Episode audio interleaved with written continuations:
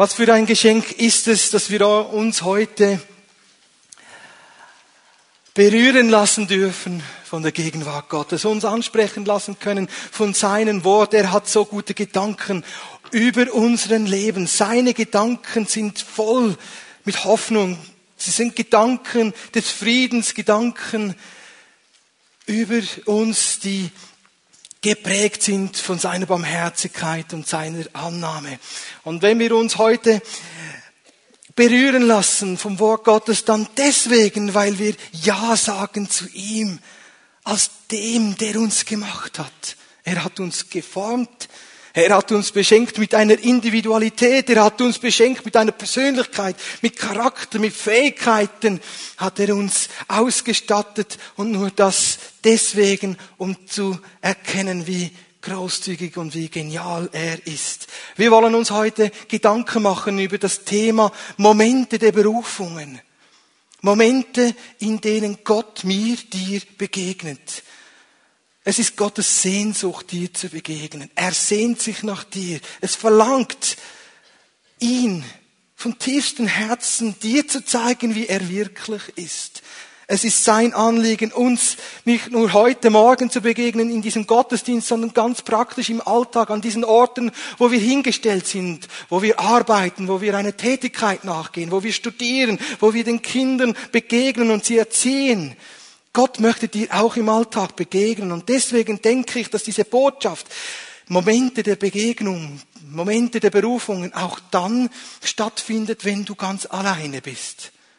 Gott begegnet dir gerade dort, wo du bist, gerade dort, wo du arbeitest, gerade dort, wo du dich vielleicht manchmal auch alleine fühlst und einsam. Gott beruft und Gott beruft uns zu einem Leben, das bestimmt und geprägt und durchdrungen ist von dem, was er über uns denkt, was er über uns sagt. Und wir wollen uns damit auseinandersetzen heute Morgen. Bist du zufrieden mit dir? Bist du zufrieden mit dir? Das tönt nicht gerade überzeugend. Also, je mehr du in der Berufung und in der gottgeschenkten Identität lebst, desto mehr Erfüllung wirst du haben in deinem Leben, desto mehr Frieden wirst du in dir verspüren, desto mehr wirst du merken, du bist in der Übereinstimmung mit Gott und seinen Gedanken. Aber wenn wir unsere eigene Leben leben und selbst versuchen zu navigieren, dann merken wir ganz schnell, dass dieser innere Friede nicht Bestand haben kann. Denn er ist nicht im Einklang mit Gott und seinem Wesen und seinen Gedanken. So wollen wir uns heute auch Gedanken machen über den Entscheidungen, wo wir merken, wir gehen vielleicht auch unseren Weg. Wir gehen nach unserer Meinung. Möge das auch gerechtfertigt sein, wie es auch immer ist, ob das lobenswert ist oder weniger. Aber oftmals stehen wir in der Herausforderung, dass wir egozentrisch egoistisch, selbstbezogen, selbstverwirkelnd, individualistisch leben und nicht in dem, was Gott über dir oder mir gedacht hat. Und wenn wir dem nachspüren wollen, dass Gott uns in unserem Alltag begegnen möchte, in dieser Berufung oder in diesem Beruf, wo wir leben, dann können wir davon ausgehen, dass diesem Leben, das Gott uns zugedacht hat, eine tiefere Motivation darunter liegt. Gott hat eine tiefere Motivation gehabt, dich in das hineinzusetzen, wo du jetzt gerade drin stehst. Und wenn wir das lesen im 1. Mose Kapitel 2, Vers 15, da erkennen wir, dass Gott den Menschen nahm und er nahm ihn, nachdem er ihn geformt hatte und stellte ihn in den Garten Eden, diesen zu bebauen, zu bewahren und zu pflegen. Aber nicht nur das, er nahm den Menschen, um dort in diesem Aufgabegebiet, in dieser Verantwortung, in diesem Ort, in diesem Garten Eden auch kreativ zu sein. Und das können wir dann lesen im ersten Buch Mose, Kapitel 2, Vers 20. Und Gott beauftragte den Menschen, den Tieren die Namen zu geben. Er war kreativ. Er wurde von Gott inspiriert, wie er, den, wie er die Tiere benennen sollte. Und wenn wir noch ein wenig zurückschauen, dann erkennen wir, dass Gott, und so sagt es uns sein Wort im ersten Buch Kapitel 1, Vers 26, den Menschen gemacht hat nach seinem Ebenbild. Er hat ihn gesegnet. Hat ihn gesegnet zu herrschen. Er hat ihn gesegnet, fruchtbar zu sein. Und er hat ihn gesegnet, eine Aufgabe, eine Tätigkeit, eine Verantwortung wahrzunehmen in einem ganz bestimmten Gebiet. Und so sind wir alle in eine Aufgabe gestellt worden, in eine bestimmte Lebenssituation. Und wir haben eine Eigenverantwortung. Und diese gilt es, in Gott und mit Gott und seinem Segen und seinem Begleiten wahrzunehmen in dieser heutigen Zeit. Aber wie oft ist es so, dass wir in unserem Leben unseres eigenes Leben leben wollen und nicht das leben möchten, was Gott gedacht hat. Und heute geht es darum, eins zu werden mit dem, was Gott über dir gedacht hat. Und was passierte? Der Mensch war in diesem Garten und er darf, durfte essen von allen Früchten, er durfte nehmen von allem, er durfte Herrschaft ausüben, in guten Sinne Autorität, Verwaltung ausüben. Und dann geschah das, ja, diese Tragödie.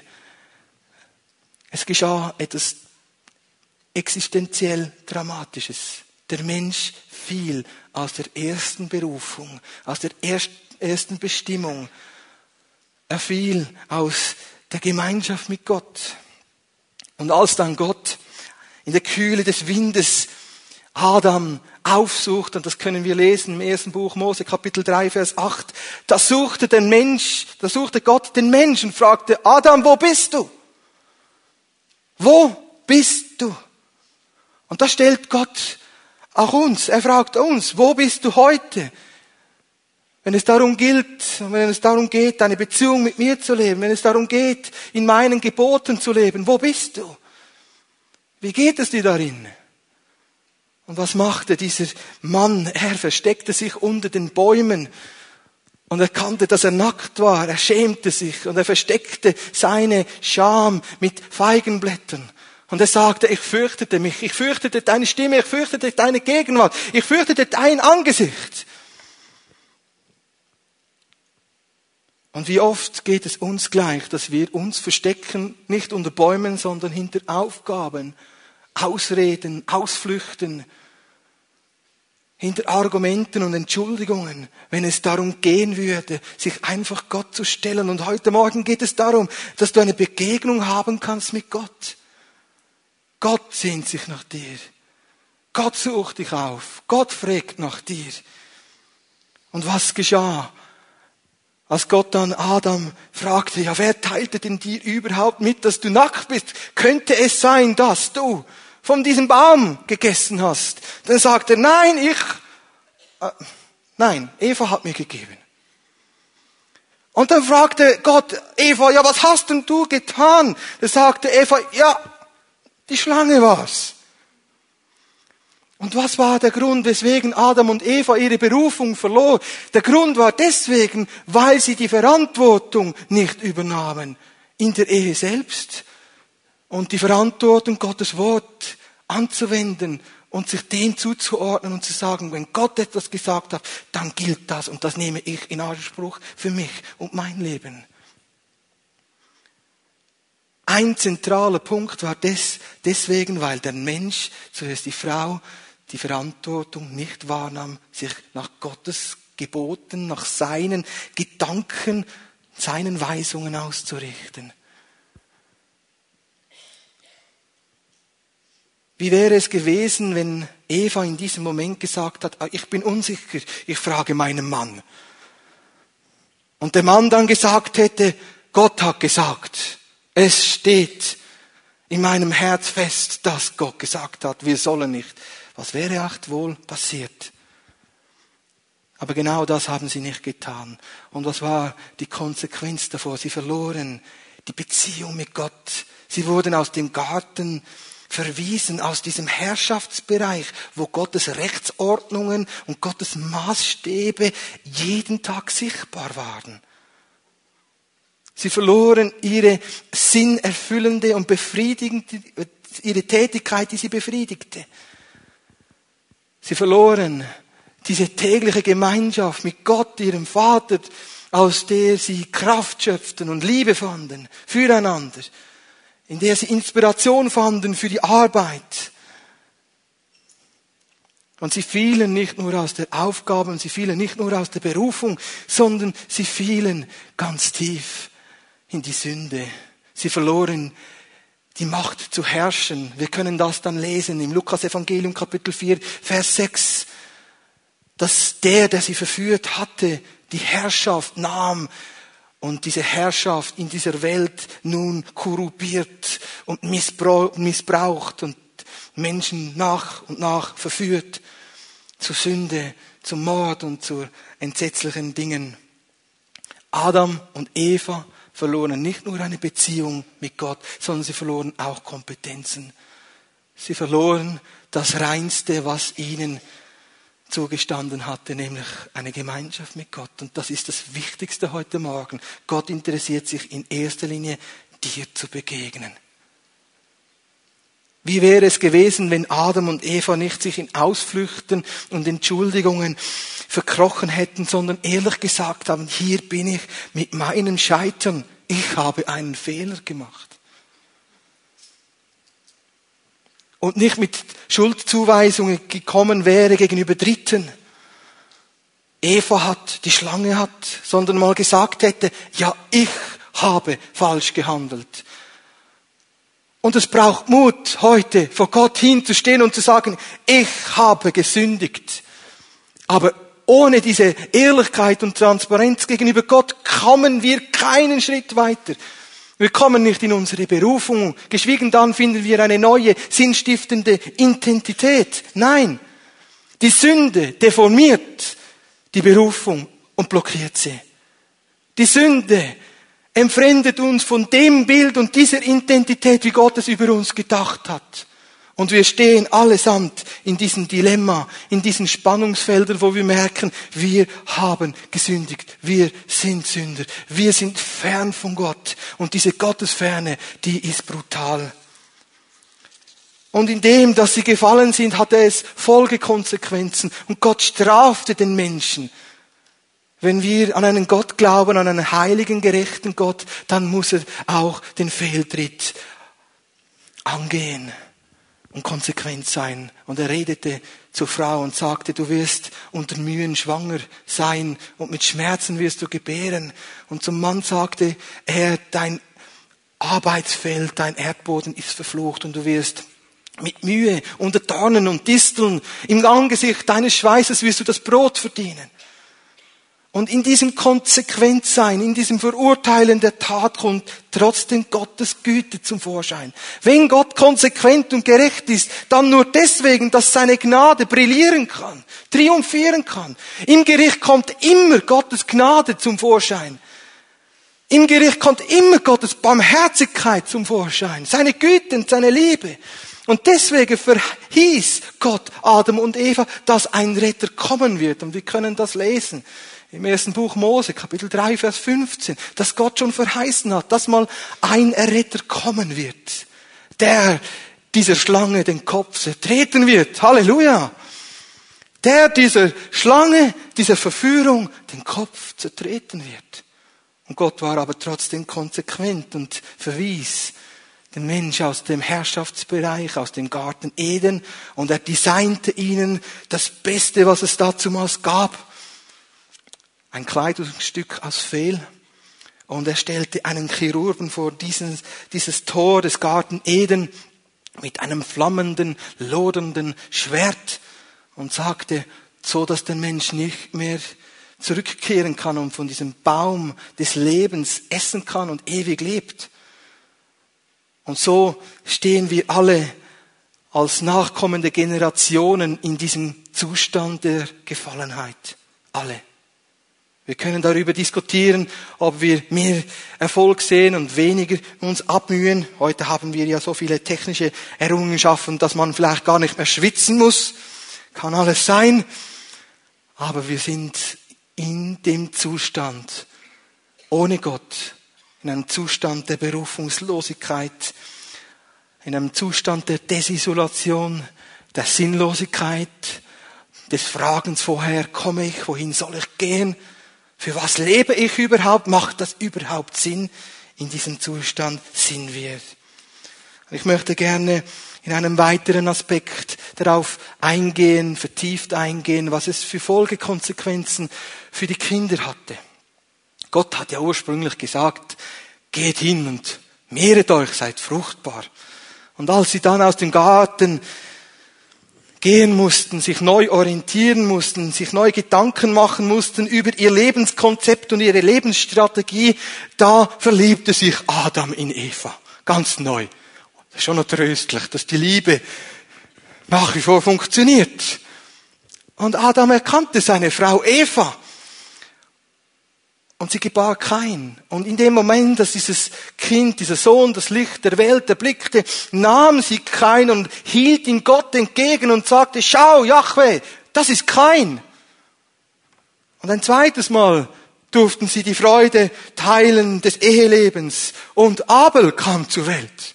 Das können wir lesen im ersten Buch Mose, Kapitel 4, 1 und 2. Und auch beide hatten eine Berufung, ein, eine Tätigkeit. Der eine wurde Ackerbauer, Kain, und Abel wurde Schafhirte. Und diese zwei stehen bildhaft für alle Menschen, die in sich ein Sehnen tragen, Gott wieder zu begegnen. Gott hat den Menschen so geformt, dass er die Ewigkeit in sein Herz legte. Der Salomo, der Prediger, schrieb im Buch Prediger, Kapitel 3, Vers 11, und er hat die Ewigkeit in die Herzen gelegt. Und jetzt, getrennt von Gott, haben wir immer noch diese Ewigkeit in uns, die unerfüllt ist, die uns erkennen lässt, wir haben einen Mangel, wir sind nicht verbunden mit Gott. Und was passierte?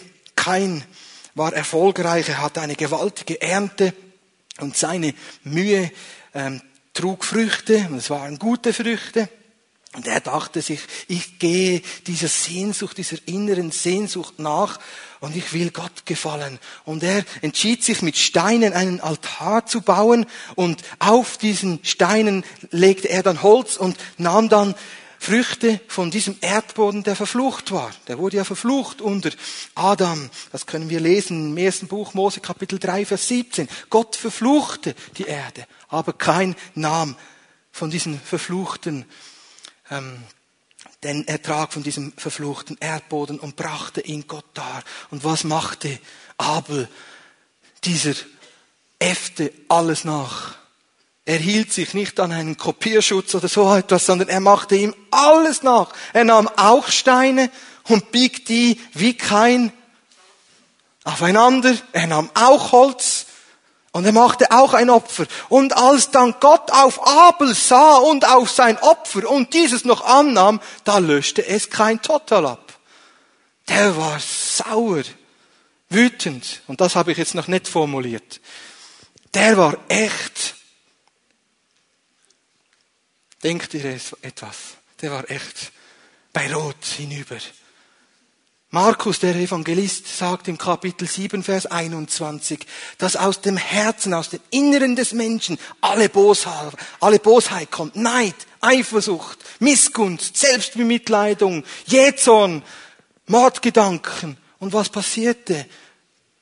Kein senkte seinen Blick. Er konnte es nicht verstehen, warum Gott sein Opfer nicht annahm. In das Herz des Menschen ist das Bedürfnis gelegt, mit dem Ewigen verbunden zu sein und mit der Ewigkeit in Übereinstimmung zu kommen. Und Kain und Abel brachten diese Sehnsucht zum Ausdruck, indem sie diesen Altar bauten. Und weswegen konnte Gott nur dieses Opfer von Abel annehmen? Als Gott auf Abel sah und auf dieses erstgeborene, wunderbare Lamm, nahm er es an. Und warum konnte Gott dieses Opfer annehmen? Im Hebräerbrief in Kapitel 11, Vers 4 lesen wir, dass Abel selbst es mit Glauben darbrachte. Und durch den Glauben verstand er, dass er selbst nicht genügen würde und dass es ein stellvertretendes Opfer brauchen würde. Ein Opfer, das für ihn steht, für sein Gefallensein. Ein Opfer, das Gott es ermöglicht, ihn anzunehmen. Und er verstand durch eine Offenbarung, dass das Opfer immer Blut haben muss. Und das können wir lesen im Hebräerbrief Kapitel 9, Vers 22. Ohne Blutvergießen gibt es keine Vergebung der Sünden. Und er merkte, dieser Abel, dass sein Leben genauso sündhaft ist wie dieses von Kain. Und er merkte, dass er nicht genügen kann. Aber er entschied sich, ein Opfer darzubringen, das Gott wohlangenehm wird, weil es stellvertretend steht. Und es wurde ein prophetisches Bild für Christus, der selbst dieses Opfer für uns alle wurde. Ein Opfer ohne Fehl und Tadel, das unsere Sünden auf sich nahm. Ein Opfer, das stellvertretend den Tod sühnte, den Fluch auf sich nahm, die Trennung wieder aufhob. Abel verstand durch eine Offenbarung, dass es ein lebendiges, stellvertretendes Opfer brachte. Und deswegen nahm es Gott an. Nicht weil Abel besser war, nein, sondern weil er in diesem Mensch Glauben und Vertrauen sah auf dieses stellvertretende Opfer. Und erst da kommt unsere Berufung wieder in diese Richtung, in diese Bahn, in diese Perspektive und diese Pläne, die Gott gedacht hat über uns allen. Gott gedachte über uns nur das Beste. Gott hat absolut gute Gedanken und wenn du zweifelst an Gott, dass Gott gut und fair ist gegenüber dir, dann lass dir heute sagen, Gott ist gut und bleibt gut. Er kann sich nicht ändern. Gott bleibt derselbe, gestern, heute und in alle Ewigkeit. Er bleibt der, der sich immer wieder erbarmt. Und er bleibt der, der ein Sehnen hat, mit dir verbunden zu sein, dir ein Vater zu sein. Er bleibt derselbe. Er bleibt sich treu, auch wenn wir ihm nicht treu wären. Und erst dort, wo wir uns beginnen zu definieren über das Opfer Jesu Christi, kommt das zum Vorschein, was Gott gedacht hat.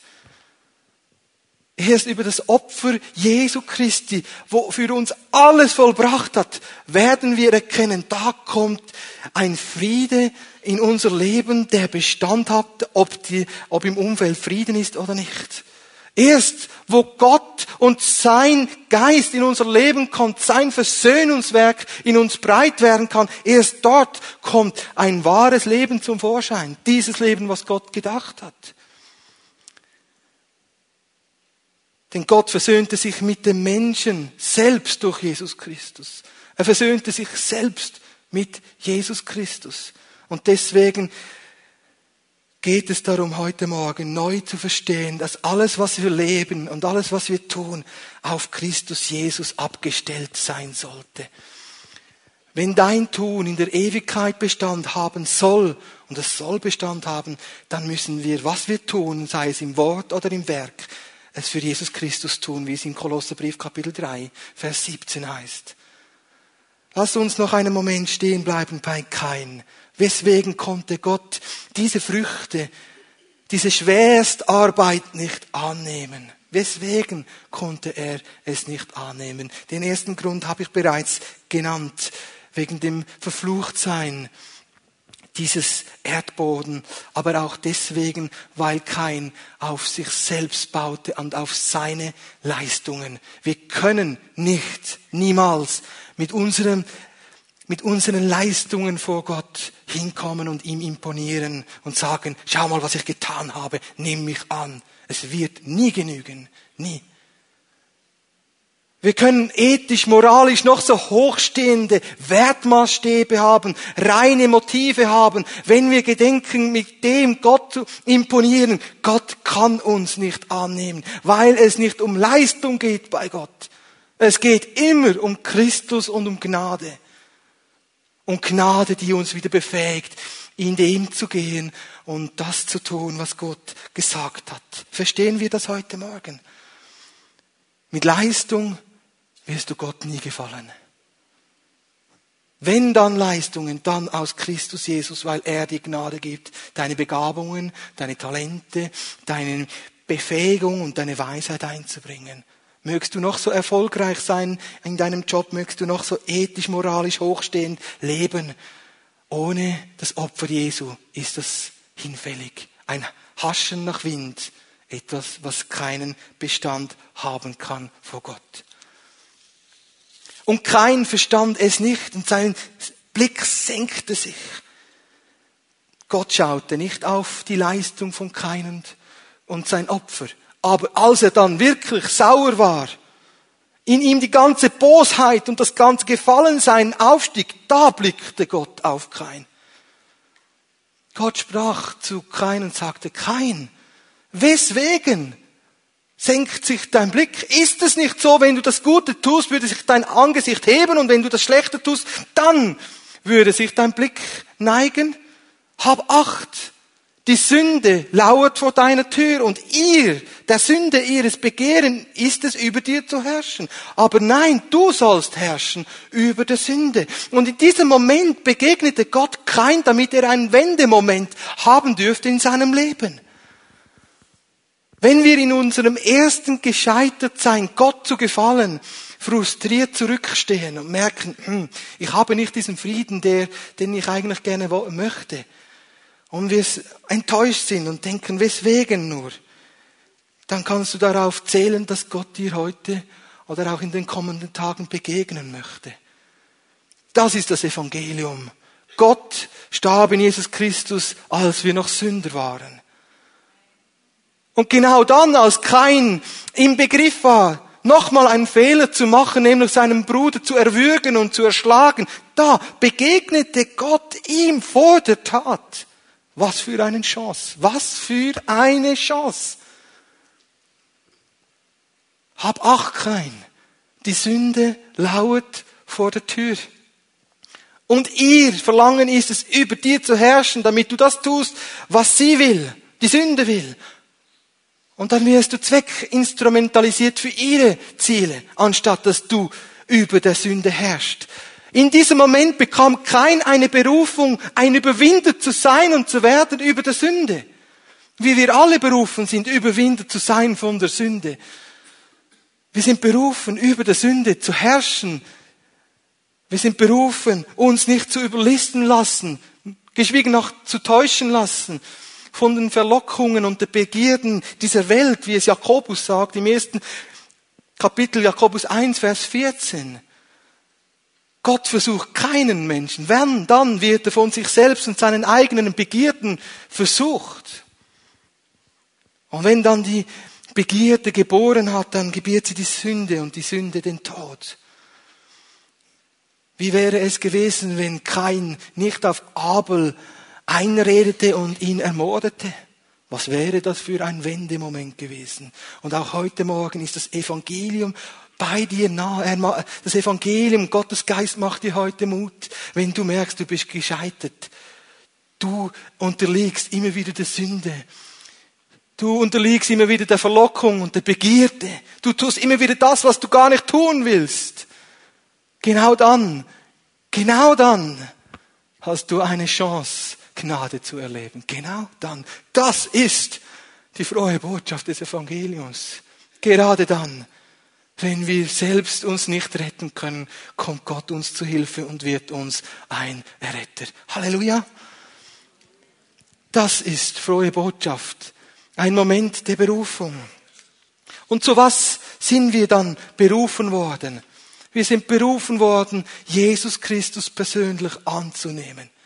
Das anzunehmen, persönlich in Anspruch zu nehmen, was er getan hat. Und dies ist ein weiterer, weiterer Aspekt, den ich gerne vertiefen möchte. Wir sind gerufen, die Wahrheit zu erkennen. Wir sind nicht gerufen und berufen, uns täuschen und belügen und betrügen zu lassen. Wir sind nicht berufen zur Knechtschaft, wir sind berufen zur Sohnschaft. Wie es im Epheserbrief heißt, im ersten Kapitel, Vers 5, wir sind gerufen, Söhne und Töchter des Allmächtigen zu sein, des Herrn zu sein.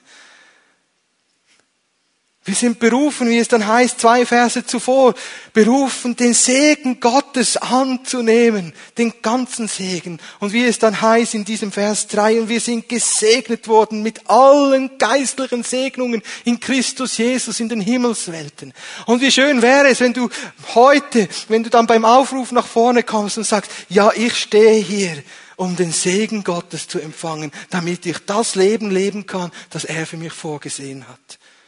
Und wenn du morgen oder die nächsten Tage einfach mal hinstehst oder hinsitzt und sagst, danke, ich darf gesegnet sein. Du bist gesegnet. Gott hält keinen einzigen Segen zurück, wenn du dich ihm nahst aufgrund dessen, was Jesus Christus für dich getan hat. Keinen Segen. Glaubst du das? Du bist berufen, den vollen Segen zu erleben und zu erleben, was es heißt, tiefe, innere, kraftbringende Freude zu erfahren. Du bist berufen, Zugang, neuen Zugang zu haben zu Gott, wie es heißt im Römerbrief Kapitel 5, Vers 1 und 2. Zugang zu haben durch Gott und durch den Glauben gerecht zu sein. Du bist berufen zur Liebe, Gott zu lieben, deinen Nächsten zu leben, zu lieben. Du bist berufen zur Hoffnung, zu neuem Mut, zu einem Neuanfang, überall dort, wo du gescheitert bist. Und wir alle kennen in unseren Biografien das Gescheitertsein. Das Gefühl von, vom Versagen, das Gefühl von, ich hab's nicht geschafft. Aber wie gut ist es, dass wir es selbst gar nicht schaffen müssen, sondern dass Gottes Gnade es in uns bewirkt. Er, er schenkt das Wollen und das Vollbringen.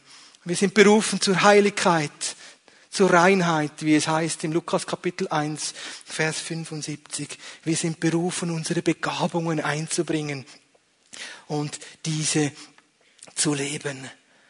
Unser Berufensein beginnt dort, wo wir sagen, wir definieren uns nicht mehr über uns selbst, unsere Stärken, unsere Weisheit, unsere Schulung, unsere Bildung, unseren sozialen Status, unser Leistungsvermögen, unsere Erfolge, sondern dort beginnt das Berufensein, wo wir uns definieren auf das, was Christus für uns getan hat, als wir noch Sünder waren. Amen. Dort beginnt die Berufung. Dort beginnt das Berufensein in uns, Fleisch und Blut zu werden, Charakter zu werden, Form anzunehmen. Es ist nicht immer einfach, aber Gottes Gnade wird uns helfen. Wenn wir schwach sind, ist seine Gnade stark in uns. Wenn wir nicht mehr können, dann kommt er uns zur Hilfe. Wenn wir keine Hoffnung mehr haben, nicht mehr an uns glauben, dann glaubt er an uns. Wenn wir enttäuscht sind von uns selbst, wir können Gott niemals enttäuschen, weil er uns in und auswendig kennt. Wir können Gott nicht enttäuschen. Wir können einfach vor ihn hinstehen und sagen, jawohl, ich nehme an, was du gesagt hast über mir. Ich danke dir. Es ist so wunderbar, fast unbegreiflich groß. Ich nehme es an. Wir haben angeschaut, dass wir alle gefallen sind und alle leiden unter den Folgekonsequenzen. Wir haben gesehen, dass wir alle uns abmühen und dass wir alle eine Sehnsucht in uns tragen, Gott zu gefallen, dem Ewigen zu gefallen und mit ihm eins zu sein, einzutauchen in seine Gedanken, diese über uns groß werden zu lassen. Wir haben gesehen, in einem weiteren Punkt, dass wir alle berufen sind. Wir sind alle berufen zum Glauben. Alle. Ohne Ausnahme. Alle sind vor Gott berufen, ihn zu erkennen. Alle. Du auch. Glaubst du es, dass du berufen bist? Es ist nicht entscheidend, was du fühlst über dir, sondern wie Gott über dir fühlt. Es ist nicht entscheidend, was du denkst über dir, sondern was Gott denkt über dich. Amen glaube, das spricht Einzelne an. Habe keinen Zweifel daran. Gott denkt besser über dich, als du je über dich denken kannst. Weil er Jesus sein Bestes für dich gab, sieht er nun dich durch das Opfer an und durch das, was er tun möchte und tun will. In diesem allgemeinen Berufensein gibt es aber trotzdem Herausforderungen. Und ich möchte in einem weiteren Teil vertieft darauf eingehen, wie wir uns unsere Berufung stellen können, wenn wir älter sind. Da gibt's Herausforderungen, gerade dann, wenn man älter ist. Und älter meine ich im Sinne zum Beispiel schon erwachsene Kinder zu haben. Gibt es da Ehepaare, die schon Kinder haben, die volljährig sind? Gibt es das? Einige. Also ganz gut hinhören. Die anderen dürfen warten, da kommt dann noch ein zweiter Teil für die Jüngeren. Auch da gibt es Herausforderungen. Berufen sein im Alter. Und wir lesen da ein, eine Passage aus Gottes Wort, aus dem Lukasevangelium, Kapitel 1, 5 bis 7. Wenn du da deine Bibel dabei hast, wäre ich dir dankbar, wenn du sie mit mir aufschlägst und wenn wir da gemeinsam hineingehen könnten in eine Berufungssituation eines älteren Ehepaars. Lukas Kapitel 1, 5 bis mit sieben. In der Zeit, als Herodes König von Judäa war, lebte dort Zacharias, ein Priester, der zur Abteilung des Abia gehörte. Seine Frau stammte wie er aus dem Geschlecht Aarons und sie hieß Elisabeth. Beide lebten so, wie es Gott gefiel und hielten sich in allem genau an die Gebote und Weisungen des Herrn. Sie hatten keine Kinder, denn Elisabeth war unfruchtbar und jetzt waren beide alt. Zacharias lebte in einer Zeit, als Herodes der Große herrschte. Und Herodes war ein grausamer König in Judäa. Er hatte zehn verschiedene Ehen, 14 verschiedene Kinder und er war angstbesessen. Und bei seinem Machtsantritt 37 Jahre vor Christus tötete er als erstes 45 einflussreiche Juden. Herodes lebte in einer Zeit und wirkte in einer Zeit wie ein grausamer Herrscher. Er war nicht nur angstbesessen, sondern er war auch wahnsinnig im Sinne, äh, dass er dachte, er könnte die besten Bauwerke erstellen. So ließ er auf einem Berg in der Wüste ähm, einen Palast erstellen in Masada ließ er einen Palast erstellen, so dass er dann von seinem Swimmingpool von etwa 900 Meter auf das tote, auf das tote Meer herabsehen konnte. Er baute den Tempel aus, er war ein furchtbarer Regent. Und diese Zeit lebte Zacharias mit seiner Frau. Und er gehörte dieser Abteilung der Abia an. Das ist eine Abteilung, wo gegen 700 Personen zugezählt wurde. Es gab 24 Abteilungen, die David damals ähm, strukturierte und äh, bestimmte.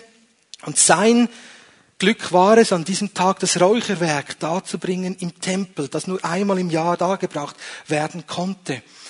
Und man könnte jetzt vielleicht ausrechnen, wie wäre die Chance gewesen, 24 mal 700, die prozentuale Chance, dass das Los gerade auf ihn fiel auf Zacharias, aber es fiel auf ihn, dass er an diesem Tag einen Dienst tat im Tempel. Und so ging dieser Mann, dieser ältere Leiter, dieser Priester ins Heiligtum. Man könnte es sagen, er lebte schon in seiner Berufung. Und dann stand er vor diesem Räucheraltar mit diesem Räucherwerk und zur Rechten erscheint ihm ein Engel. Der Engel Gabriel, der ist seit über 600 Jahren nicht mehr erschienen und plötzlich steht der Engel Gabriel vor ihm und sagt ihm, fürchte dich nicht. Ach, wie wäre es mir gegangen, wenn so ein Riesenengel vor mir steht und sagt, hab keine Angst, ich hätte wohl trotzdem Angst. Ich wäre kreidenweiß geworden. Und dann sagt dieser Engel Gabriel, freue dich, Zacharias, juble. Mir wäre es nicht zum Jubeln zumuten gewesen. Und Zacharias hatte eine Begegnung, eine Berufungs, ein Berufungsmoment. Und er stand da und sah diesen heiligen Engel. Geschockt hörte er, dass ab nun eine neue Zeitepoche starten würde. Dass die Herrlichkeit Gottes nicht mehr im Allerheiligsten sein würde, sondern in dem, der da kommen würde. Und Johannes soll dieser Sohn heißen. Er bekam eine neue Berufung. Dieser Mann, der seine, sein ganzes Leben geordnet hat, strukturiert hat, der funktioniert hat im besten Sinne, der seiner Arbeit und seiner Tätigkeit gewissenhaft nachging, Priester war. Er hörte, du bist berufen, dein Lebenskonzept zu überdenken. Alles wird sich ändern. Du wirst einen Sohn bekommen. Und deine Frau, die da unfruchtbar ist, ihr, die ihr da alt seid, ihr werdet von Gott beschenkt werden. Und er soll Johannes heißen. Und was machte Zacharias? Und er sagte, wie soll das gehen? Weißt du überhaupt, dass die biologische Uhr ausgetickt hat? Weißt du, dass wir alt sind? Weißt du, dass das nicht geht? Und er hat die Rechnung ohne Gott gemacht, ohne diesen Engel Und er sagte, weißt du eigentlich, wer ich bin? Ich bin der Engel Gabriel. Und weil du mir nicht geglaubt hast, wirst du von nun an zehn Monate nicht mehr reden können. Und die Volksmenge stand da vor diesem Tempel betend und sie dachten, weswegen geht das so lange? Warum kommt er nicht raus? Und als er dann rauskam, konnte er nicht mehr reden. Und als er dann seinen Dienst zu Ende machte, ging er zu Elisabeth und sagte, Elisabeth, deine Schmach, deine Ablehnung, deine innere Not, deine soziale Not, die du trägst, Gott wird sie verändern. Du wirst schwanger werden und ein Kind bekommen. Und wie freute sich diese Elisabeth. Wir können das nachlesen im ersten äh, Lukas Kapitel 1, 24 und 25. Wie hat sie sich doch gefreut? Er konnte nicht kurz ein SMS schreiben oder eine WhatsApp-Nachricht aus Jerusalem. Er musste ihr das bildhaft erklären, du wirst schwanger werden. Und wie hat sie sich gefreut? Aber wie war doch die, diese Herausforderung dieses älteren Ehepaars, das doch genau gewissenhaft konstant das tun wollte, was Gott gefiel. Und da gibt es heute in unserer Mitte Menschen, die tun seit Jahren genau das, was Gott sagt. Sie vertrauen auf Gott, sie leben nach Gottes Wort, sie richten sich aus nach seinen Verheißungen. Sie haben sich arrangiert, vielleicht auch abgefunden mit den eigenen Umständen. Und es fällt dir schwer, Gott neu zu glauben. Es ist eine Herausforderung im, Alten, im Alter, Gott neu zu vertrauen. Zacharias tat sich nicht leicht, als Leiter Ja zu sagen zum Willen Gottes. Er tat sich nicht leicht zu dieser für ihn verrückten Idee, dass er jetzt noch Vater werden würde, dass er den ganzen Prozess von den Windeln bis zum Erwachsensein noch durchlaufen sollte. Es fiel ihm schwer, und er glaubte nicht.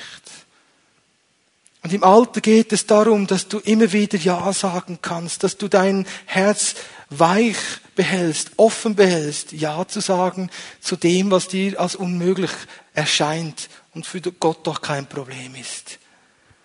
Für Gott sind keine Dinge unmöglich, auch wenn sie für dich noch so unmöglich scheinen. Und Gott ruft dich heute in deinem Erfahrensein als Leiter seine Freude zu teilen. Zacharias hatte eine Berufung, die Freude des Herrn zu teilen. Und als Leiter gibt es nichts Schöneres, Ja zu sagen und dann zu merken, wie Gott mit seinem Willen zum Ziel kommt. Wie er das zur Geburt kommen lässt, was er gesprochen hat. Das in Existenz bringt, was er schon beabsichtigt hat. Vor Urzeiten hat er Gedanken des Lebens gehabt. Und sie sind nicht zu Ende, auch wenn du jetzt schon äh, pensioniert bist. Sie sind nicht zu Ende. Die Berufungen Gottes sind nicht zu Ende, wenn du älter bist. Und wenn du in deinem Alter merkst, du magst nicht mehr gleich, du fühlst dich wie Elisabeth, du bist zu Hause, fühlst dich zurückgesetzt, einsam, verlassen, du bist geprägt von der Schmach, die du durchlitten hast in deinem Leben, du bist verbittert oder auch einfach hast du vielleicht resigniert, dann gilt auch dir heute Morgen diesen Ruf, komm heraus aus deiner Isolation und deinem dich mit dir selbst abgefunden haben. Es gibt kein Pensioniertsein bei Gott. Gibt es nicht. Es gibt nur ein Berufensein, auch im Alter.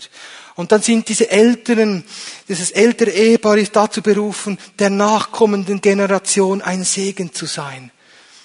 Diesen Sohn, den sie als Freude in ihrer Familie willkommen heißen durften. Dieser Sohn war dazu bestimmt, viele Menschen zu Christus zu rufen und die Generationen wieder miteinander zu versöhnen. Denn auf dem Dienst von Johannes lag dieser Ruf, die Generation der Eltern mit den Kindern zu versöhnen und die Herzen der Kinder mit den Vätern und den Eltern zu versöhnen.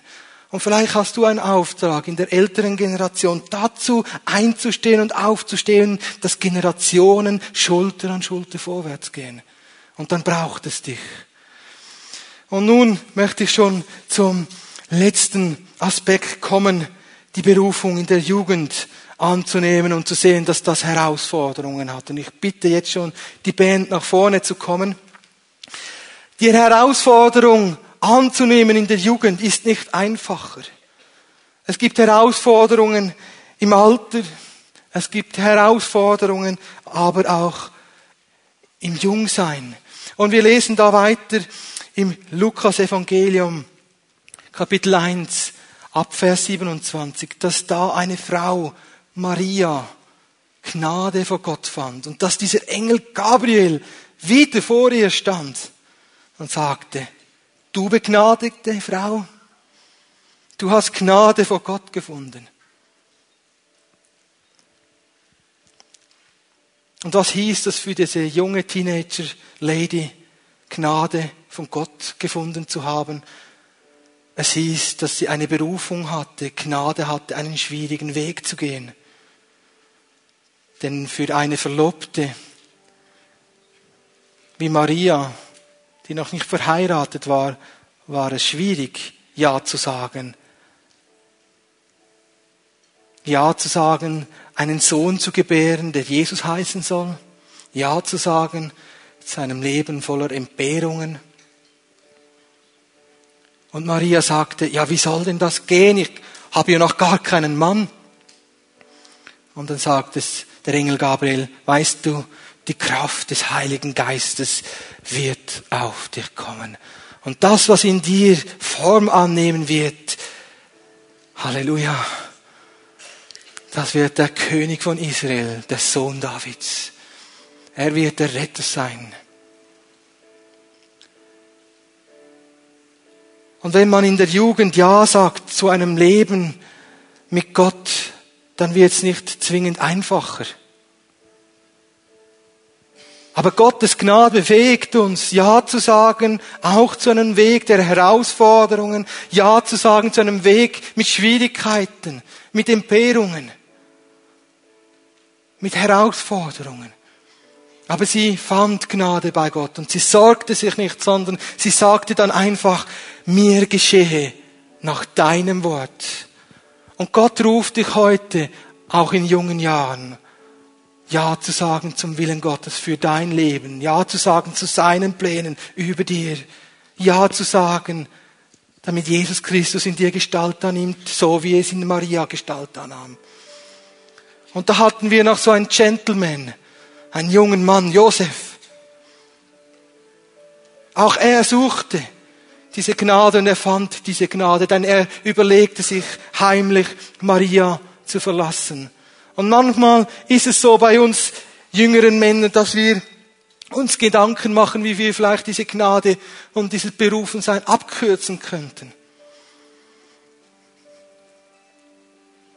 Josef überlegte sich heimlich, Maria zu verlassen. Und ein Engel erschien dem Josef im Traum und sagte, nein, nein, nein, tu es nicht. Bleibe bei ihr, hab ein Ja zu ihr.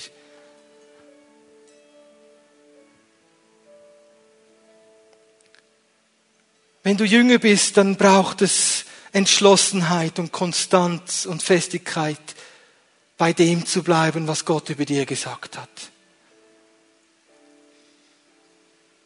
Und der Heilige Geist ermutigt dich heute, bei dem zu bleiben, was er gesagt hat. Und er wird die Berufung heute neu bestätigen in deinem Leben.